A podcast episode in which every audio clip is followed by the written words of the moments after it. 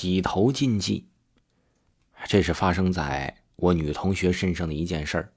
当时呢，她在上高中，她呢是很喜欢留短发的。以前她觉得呢，把头发留长，假期呀好做头发，不愁头发少。她这么自信，是因为学校男生喜欢和她搭话，几个女闺蜜呢也夸她头发是又黑又长。但是时间一长，她发现了头发长啊带给她很多麻烦。因为头发长不好打理，尤其是到了夏天，还要经常洗头，很耽误时间的。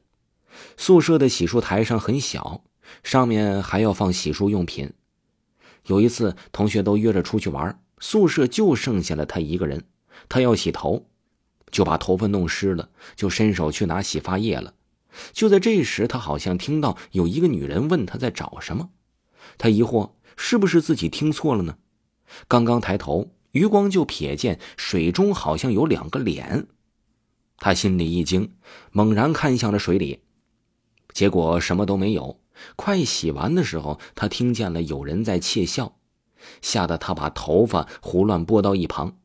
他抬头看见镜子里的自己，有点奇怪，哪里奇怪呢？他突然反应过来，因为镜子里的自己没有抬头。当时他像疯了一样的第一反应就是跑。他心脏跳的都像要炸了一样，奈何当时洗头的时候鞋底有水，再加上他腿呀，因为恐惧颤抖个不停，脚底一滑，直接摔晕了。再醒来呀，就是闺蜜抱着他往医务室跑。虽然刚才发生的事儿还历历在目，但舍友的关心让他感觉好受了一些。后来就是，哎呀，当不太精神了，眼花了，紧张了。之后的日子呢，他就被一个噩梦在困扰着。梦中有一个女人一边笑一边拽着他头发。俗话说得好，不怕鬼笑，你就怕鬼哭啊！这是索命鬼。他吓得蹬了一脚，直接就从这梦中惊醒了。在时间一长啊，他的头发就变黄了啊，变皱了，皮肤精神也不好了。于是呢，他非常的受不了，就给他妈妈。哎打去了一个电话。他妈让他回家，周末去姥姥家。一般呢，去姥姥家呢，应该就有解决的办法了。晚上的时候呢，他姥姥说他有办法啊，我有土方子。这一个瓷器里面煮了一锅鸡血，准备了一张哎县里纸扎铺求来的符。那个时候，这县里纸扎铺啊，就是有那种说法的地方。还有邻居家哎借的带镜子的梳妆台，让他千万不要害怕。时间一到啊，就让他站在了镜子前面去洗头。他觉得很奇怪，为什么说让我站在镜子前洗头呢？但是奇怪还是照做了，没办法呀。他知道要发生什么，但是他确实是没招。这种感觉很煎熬。在快洗完的时候，突然感觉他的头好像是被什么压了一下。压到那个水里了，好像是一只手的感觉。他问姥姥说：“姥姥是你吗？是你压着我头吗？”姥姥呢，这个时候也没吱声。突然，这姥姥说了一句：“终于来了。”直接呢就贴上了符，把血给泼到了镜子上。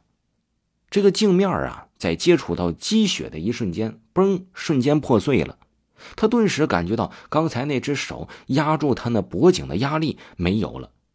姥姥说没事儿了，于是呢就给他喝了一碗姜汤。第二天就带他把头发剪了，说已经接触到了啊，那就剪掉这头发吧。毕竟呢接触到了，这头发留着就不吉利了。他也觉得挺膈应的。第二天姥姥就解释说了，因为没什么事儿了嘛。如果人的头发太长，遮住双肩和脸的情况下，气场就会极其弱，容易招惹来不好的东西。尤其是晚上，这阴盛阳衰，最忌讳长发洗头，或者说你梳头，尤其是对着镜子。